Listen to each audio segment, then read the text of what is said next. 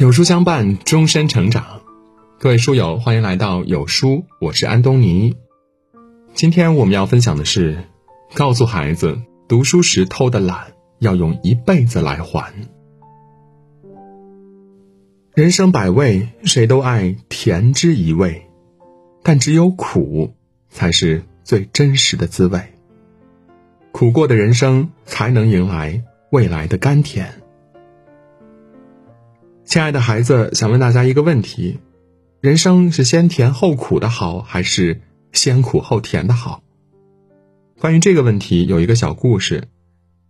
小乌鸦想喝一个窄口瓶子里的水，它把尖尖的嘴伸进去，很快就喝到水了。可是因为嘴巴不够长，它没办法喝到下面的水。于是小乌鸦灵机一动，它想着把瓶子打翻，应该能够喝到水。没想到瓶子碎了，水也洒落一地。后来，小乌鸦吸取了教训，它不急着喝水，而是先去叼小石子儿填进瓶子里，让水位升高。这一次，小乌鸦如愿以偿的喝光了瓶子里的水。小乌鸦的故事和我们读书何其相似！刚开始偷懒儿或许痛快，但一直偷懒儿，我们会退步，会跟不上其他小孩儿。学习成绩呢会越来越差，考不上好学校，将来的一生都会吃苦。先甜不算甜，后苦才叫苦。最初的甜或许能满足暂时的心愿，但甜过之后就会变苦，这是我们必须承受的代价。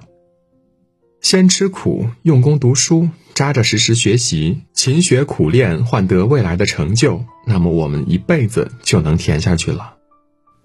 吃苦是人生的基本要义，也是我们每个人都要经历的。东汉政治家孙敬读书时经常忘了吃饭和睡觉，因为害怕瞌睡影响了学习，他就用绳子捆起自己的头发，另一头高高的绑在房屋上，每次打盹时都会被绳子扯痛头皮，立刻惊醒。德国天文学家开普特因为天花变成个麻子，又因为猩红热弄坏了眼睛。可他始终发奋读书，最终成为天空的利者。美国发明家爱迪生发明电灯泡时，失败了六千多次，依旧苦苦坚持，发现了一千多种材料不能做灯丝后，终于成功创造了灯泡。吃得苦中苦，方为人上人。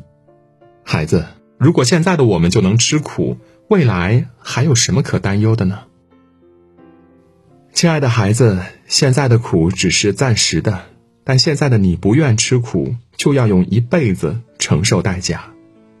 年纪轻轻的时候就该多努力、多吃苦，才能为自己争取更好的生活。如果现在偷懒儿、不愿用功，那就是在坐吃山空，把自己的未来吃掉。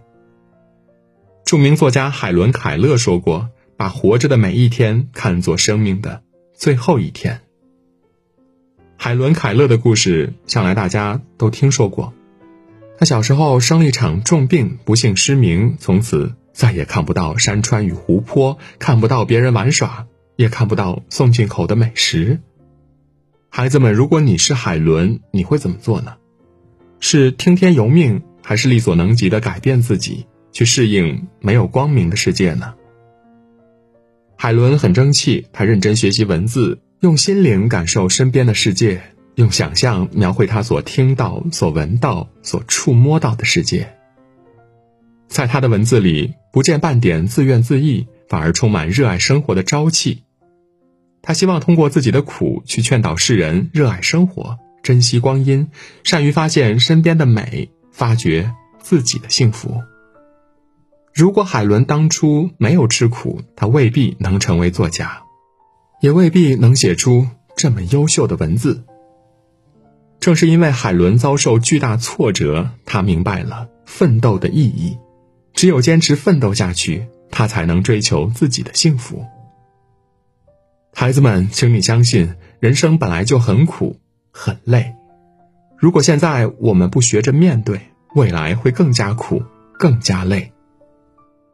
现在的一点点甜，轻松愉快。就等同于往后的毒苹果，它被裹上了美好的外表，内里却是腐朽的果实，吃下去会毁了我们的未来。如今吃过的苦，现在受过的累，都是我们成长中必不可少的宝贵经验，练就成熟坚强的我们。曾国藩先生曾说：“百种弊病皆从懒生，懒则迟缓，迟缓则致人不严。”而去功不敏，懒惰不仅会导致疾病，还会放松警惕、动摇心智，失去控制生活的信心。懒惰正在一点点腐蚀我们的斗志，不仅令我们丧失了迎难而上的信心，无法取得更好成绩，甚至碰到一点挫折或困难就想放弃。可是成功哪有那么容易？不经彻骨寒，哪得梅花扑鼻香？不经苦难的锤炼，怎能取得辉煌的成绩？伟大作家巴尔扎克有一句名言：“苦难是人生的老师。”因为苦难，所以我们不断锻炼自己的勇气与毅力，即使遇到狂风巨浪也不恐惧。因为苦难，所以我们学会了跌倒后如何爬起，勇敢迎接一切挫折。因为苦难，所以我们变得更加坚强、更加成熟、更加强大。人生啊，有一些苦是一定要吃的。今天不苦学，老来就得为自己的任性付出代价。你对这个世界一无所知，所有人都嘲笑你的愚昧无知。你没有掌握一技之长，长大后如何为自己谋生？你不想吃苦，只想偷懒儿。没有精神的滋养，没有技能的支撑，日子真的很难过下去。勃朗宁曾说：“英雄不是活在蜜糖里，他每天都会拷问自己。牢笼是造就伟大的处所，逆风正是为第一流的水手而挂的。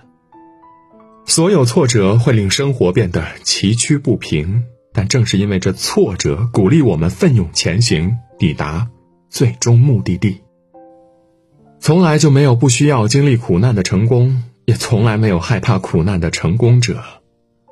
但凡成功的伟人，都经过一番磨难与锤炼，才能到达如此成就。好了，今天的文章就分享到这里。如果您喜欢今天的文章，或者有自己的看法和见解，欢迎在文末留言区和有书君留言互动。想要每天及时收听有书的暖心好文章，欢迎您在文末点亮再看。